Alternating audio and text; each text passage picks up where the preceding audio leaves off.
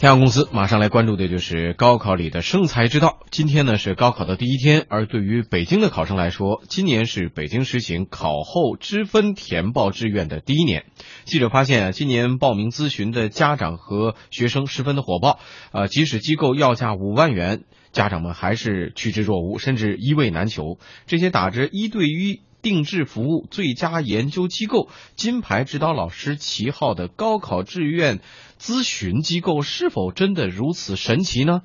记者以高三家长的身份咨询了北京多家高考志愿咨询公司，他们中呢既有注册十多年的本地的老招牌，又有覆盖全国三十多个城市的新兴机构。一位机构负责人向记者介绍了志愿咨询到底有些什么服务。我们这个就是说分为三种服务，有那个就是说普通的那一种答疑的呀，然后再就是说稍微服务高一点的，最好的当然就是说是那一种专业版的，四千五百八的，价格比较实惠。首先的话，我肯定嗯要了解您孩子的那个基本情况，然后再就是说会给他做一些职业方面的测评啊，了解一下他适合学什么专业啊。然后就是会根据他高考之后预估一个分数啊，然后根据这个分数，我们会呃拟定一个那个方案啊，他可能适合啊报哪几个学校啊。最后呢，等那个分数出来啊以后，然后再修正一下，确定一个最终的方案，还会提供一次职业生涯规划。嗯，这家机构考前测评和模拟填报的报价是三千元，一对一咨询价格是一万元。而另外一家培训机构人员称呢，提供的报考服务越细致，价格也就越高。尤其是填报志愿、掌握怎样的梯度、各个学校的优势专业、就业前景这些家长非常关心的问题，光凭软件是不够的。在北京，两万元的咨询费也是比比皆是。它每个地区的话都有不同的一个价钱。北京的，嗯，应该是两千八以上，最贵的应该啊两万多。这个的话要根据不同专家进行一个估算的。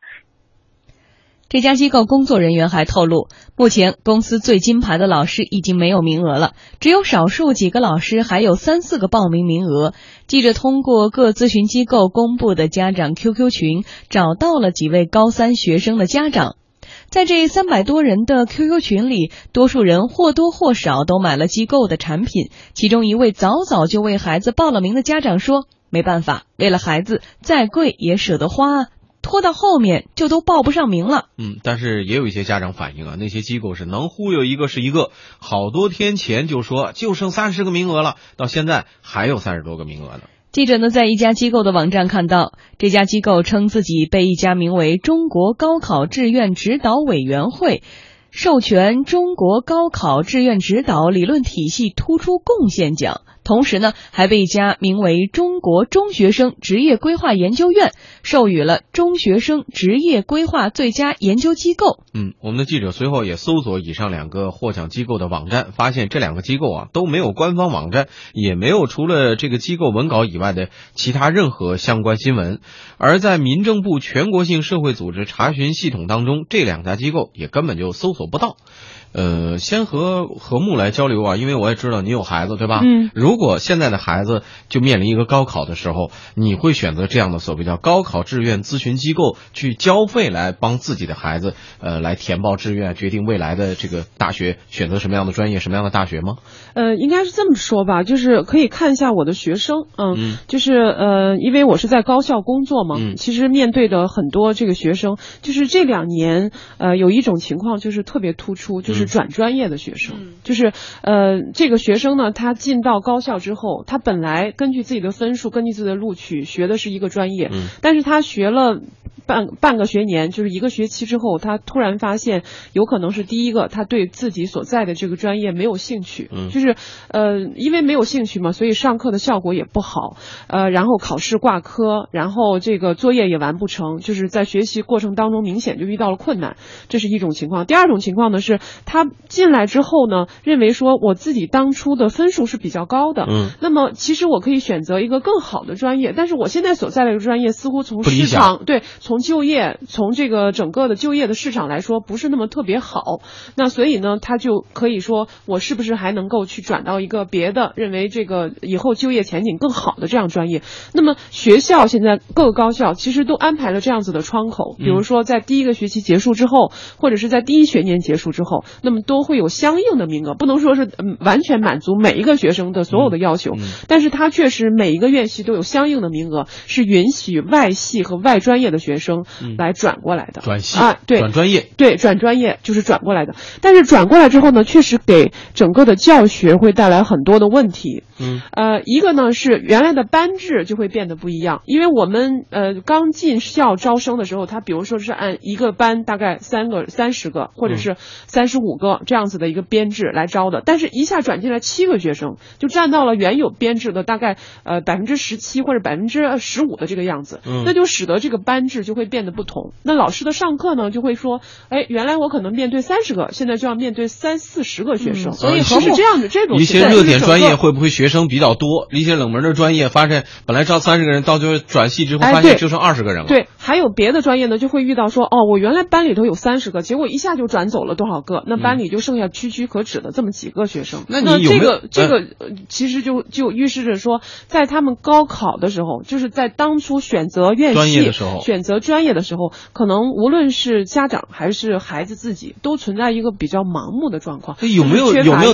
了解过这些学生，尤其是转系的这些学生，是不是有过这样报考什么专业呃高考自呃志愿咨询机构给他们当时提出的这个建呃，议？这个还真我们没有相应的这样子的一个调查，但是、呃，仅是跟学生们他们自己的这种交流来看的话，确实呃他们在报考的时候，一个是家长没有办法来辅导他们，嗯。就是家长对自己的这个就是社会阅历不够啦，或者是知识结构也欠缺了，就是他没有办法来知道说各个专业到底什么状况，哪个专业对应的是以后社会上的什么样子的工作或者什么样的领域，他们没有这样子的一个经验。然后呢，对比如说各个专业的需求的情况，他们也不是特别了解。那所以这个时候真的是，尤其是我觉得可能二三线城市，包括农村乡镇这样子出来的学生，这种状况就特别特别明显。那所以就和睦的这个点评，应该说有一部分的地区或者是个人或者家长还是需要这样的机构的。我觉得应该说，如果是针对这种啊、这种需求还是存在的。它能这么嗯火爆，原因是因为社会还是有这样的需求。对，就是但是刚才好的信息对，你也的讲到了一个嗯很重要的问题，在于其实上了大学之后是有转专业这样的可操作性、有余地的。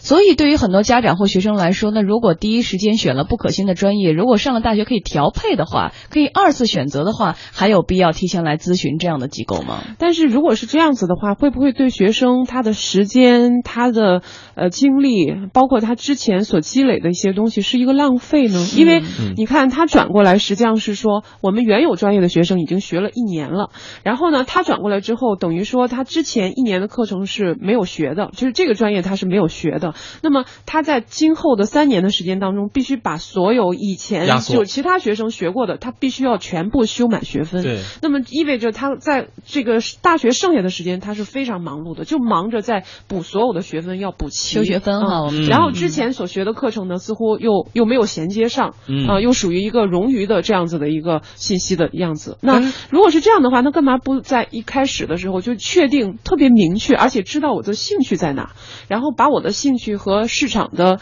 这种需求，比如说这个就业的前景，能够特别好的结合起来，然后我就啊、这个叫从一而终吧啊，然后最最理想的一个状况是这样，是吧？啊，然后比较专注的去完成自己的学业，那这个是不是一种比较高效率的学习？嗯，但是就想刚才说了，市场上有这种需求，因为存在信息不对称的问题。嗯，但是所这些经呃各种机构呃打着这个高考志愿咨询公司的这些机构，他有没有这样的能力把两者之间的信息进行一个有效的沟通呢？，对，呃，这是这样的一个问题啊，就是我们刚才说确实存在着这样的一个信息不对称的问题，但是至于说。真正的去解决这种信息不对称，这种高考的咨询机构是不是就能够完全能够办得到，能够帮助家长答疑解惑，解决这个问题？我觉得是这样子。一个方面呢，可能我们还得依赖这种公共服务，就是你不能所有的信息都依赖这个市场的机构来完成。对，因为我呃各个高校它在招生的时候，其实它会公布一些相应的信息，比如说我在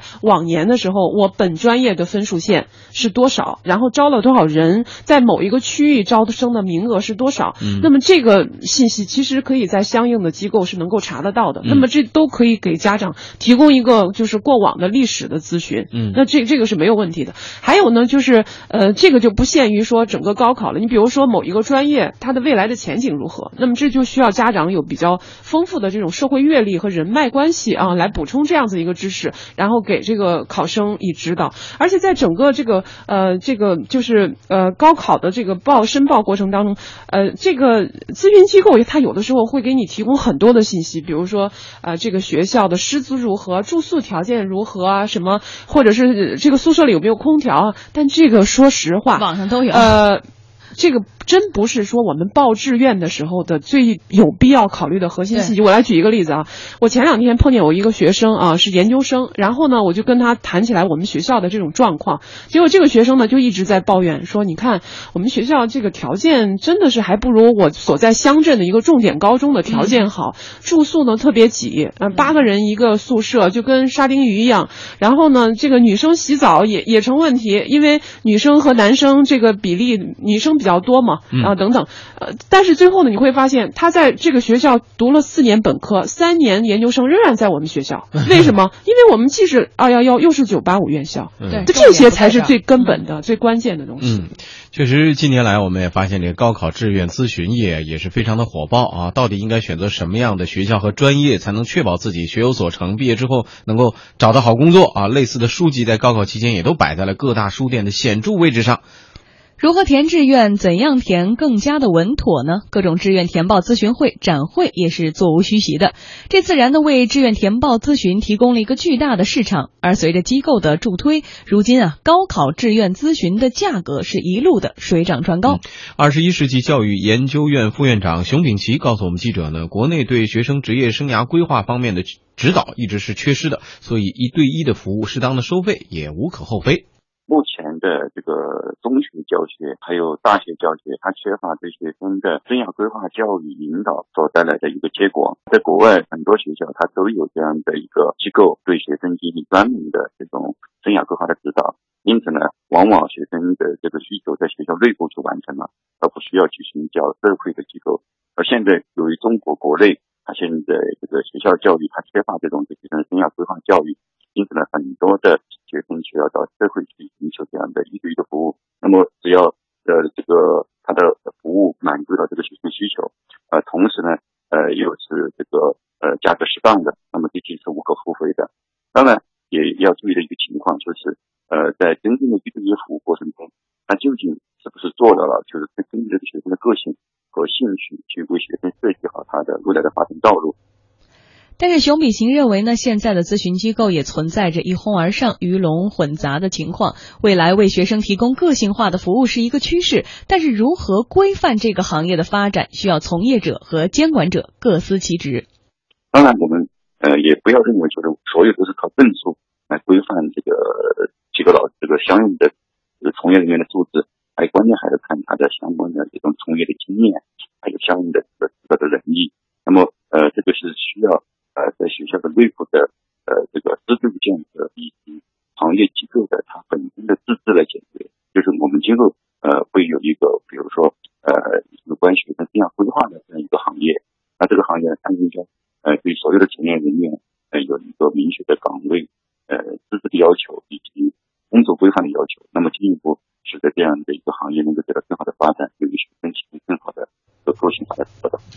其实我想说的是，职业规划是一辈子的事儿。其实到我们今天，我们每一个人从事的，并不是说一开始选择的那个职业，就一开始就是一路的那种顺风顺水走到了今天。所以我觉得说，这个职业规划并不是一个人或者一个机构，然后一次的咨询或一次的面谈就能够完成的。为什么这么说呢？我们零二年高考的时候啊，当年最火的专业就是国际经济与贸易和计算机。后来到零六年毕业的时候，就一大批的这个经济人才和计算机人才，找工作非常的难。而且后来发现的这种名称越大的这种学校啊，或者是学院学科，最后呢，其实你学到的最基本的那些东西呢都不够，你的专业技能也不够，然后这些国际级的贸易公司也不会招你去，所以就导致了好多人最后都转行，反而那种会计啊，就是非常细微的东西很好找工作。还有一点是，当年呢，我们电子商务特别不好招人，因为人们不知道那是什么。最后发现，等四年毕业之后到今天，电子商务在中国乃至世界的发展是最好的，是最容易找工作的。所以我想说的是，并不是今天看来特别好的这种专业或者是行业就是未来的这个也是未来的趋势，而今天冷门的也不一定在未来不可能变成热门。还有一点是在于，兴趣是最好的老师，兴趣是最好的老师。所以任何时候没有任何一个人比自己或者是自己的父母跟自己生活了十八年的人更了解一个孩子的专长或者兴趣，而这个不是一个机构或一个个人面谈或者是培训几节课就能够完成的。嗯嗯，这个父母的心情可以理解啊。高考对于每一个学生来说，就是可以说人生当中一个非常重要的对，因为因为这个家长的心情是这样，总觉得这是对孩子来说是一个重要的节点，所以那些机构他们打出这种饥渴营销，对，就是这种紧缺营销的时候，这些家长往往特别容易去买单。但是这个心情真的是可以。但是刚才何木提到挺重要一点，就是说，其实你在大学期间你还可以再一次的选择嘛，或者毕业之后你还可以再去呃继续深造嘛。学习是一辈子的事儿，嗯，就是相相对来说，呃，家长啊或者学生本身对于自己的兴趣，我觉得这个其实是一个非常重要的一个考量点。可能呃决定你未来学习的这个方向或者专业的方向，不能完全的立足于说这个是不是当前最热门的专业，这可能会造成一些困扰。但是就这个高考志愿这个咨询市场吧，我觉得可能还有一点是需要我们注意的，就是有一些咨询机构它确实只是提供一些信息，但是有一些咨询机构它有可能就会变成一个权力机构的市场外挂。嗯，就是他会说，呃，他会给这个考生许下这样的诺：你给我多少多少钱，我会包你在。某某个院校的某某专业录取你，那如果是这样子的一种合同的话，你其实可以设想，这背后就会有很多的呃其他的因素啊，这些猫腻啊，这个黑箱啊，对对，这些暗箱操作的这些因素。但是那种风险性可能根本就是一个诈骗的骗局都有可能存在。因为提醒，今年因为是高考的第一天嘛，所以很多家长朋友啊，包括呃考生朋友都非常关心未来的这个工作呀，包括上学的问题，所以也提醒，再次提醒，呃。这些还是要非常慎重的，包括这个行业的发展也需要有关的机构啊、有关的部门来加以监督、合法的监督哈。我们接下来为大家送上的是公司发布会。公司发布会。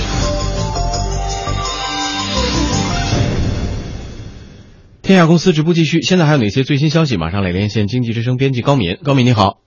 好的，凌云。公司发布会，见人见事见观点。按照传统习俗。今天是东方之星号客船遇难人员的头七忌日，上午九点，沉船救援现场举行了哀悼遇难者的活动。现场所有人员停下手上工作，脱帽伫立，面向遇难船舶肃立默哀三分钟。停泊在附近水域的所有船舶拉响鸣笛，途经沉船救援现场的船只也放慢速度，同时鸣响汽笛三分钟，表达对逝者的沉痛哀悼。同时，一些遇难者家属所在地的前方工作组。也组织遇难家属在宾馆或者江边设置简易祭坛，供遇难者家属哀悼。目前，东方之星遇难者人数已经上升到四百三十一人，有十四人生还，依然有十一人下落不明。遇难者善后工作正在继续进行。我们再把目光转向股市，根据沪深交易所的安排，下个交易周，也就是六月八号到十二号。两市总共将有二十家公司，共计二十七亿限售股解禁上市流通。其中，沪市总共十五点七七亿股，有八家公司解禁，市值大概三百六十四亿元。百龙东方公司是解禁市值最大的公司。深市一十一点五亿股，有十二家公司解禁市值超过四百五十二亿元。玄极信息公司的解禁市值是最大的。接下来我们再来聚焦高考方面的最新动态。今天是二零一五年全国高考的第一天，在北京呢，今年共有六万七千八百一十六人报名参加高考，这是从二零零六年报考人数达到十二点六万人以后，北京高考报名人数连续第九年出现下降。北京今年首次将采用大平行的志愿填报方式，考生在出分以后呢填报志愿，本科招生。将按照提前批以及一批到三批，也就是总共四个批次依次录取。北京的报考人数减少了，不过在北京有一位八十六岁高龄的考生啊，这十几年来一直在坚持报考。这位中国第一高龄的考生叫汪霞，他已经是白发苍苍、手拄拐杖了。今年呢也是他第十五次报考，不知道今年他这个高考的结果会如何哈。但是，一位老人对于理想信念能有如此的坚持，是值得赞许的。不过啊，高考当中的以下行为可能就要涉及到犯罪了。根据南方都市报报道，南方记者日前卧底了一个高考替考组织，有湖北个别高校多名大学生参参与，试图通过充当枪手牟利。南都记者调查发现，替考者都持有由上线提供的具有本人照片的身份证、准考证。部分证件的户籍显示地呢是山东。目前，南都记者已经向当地警方报案。今天中午，江西省教育考试院回应表示，在今天早上的语文考试结束之前呢，警方将涉事考生李某某进行了控制。经过初步调查，李某某承认了替考行为。目前，警方正在进一步调查，有关考生已经被警方控制。我们也将随时关注调查的进展情况。对于每位高考生来说啊，这场考试呢都有很重的分量啊，走歪门邪道，比如说找人替考，比如说作弊啊，最终都会害了自己。所以这个每年高考当中啊，监考方对于作弊行为啊都是想尽办法去打击。从今年开始呢，河南省洛阳市动用了六旋翼无人机对作弊行为进行监控。这种无人机呢能全频捕捉无线电信号，并实施跟踪定位。最远啊，可以飞到将近千米，而且能够在五百米的高处呢，长时间的悬停，并且进行三百六十度的旋转扫描，空中续航力能达到半个小时，而且能抗四到五级的大风。那如果附近一旦出现可疑的这种信号呢，无人机的操作软件界面上的波纹显示器啊，就会产生相应的波动，并且呢，通过定位系统可以迅速准确的为工作人员提供发射源所在的参考位置。所以啊，考生们可千万别存侥幸心理。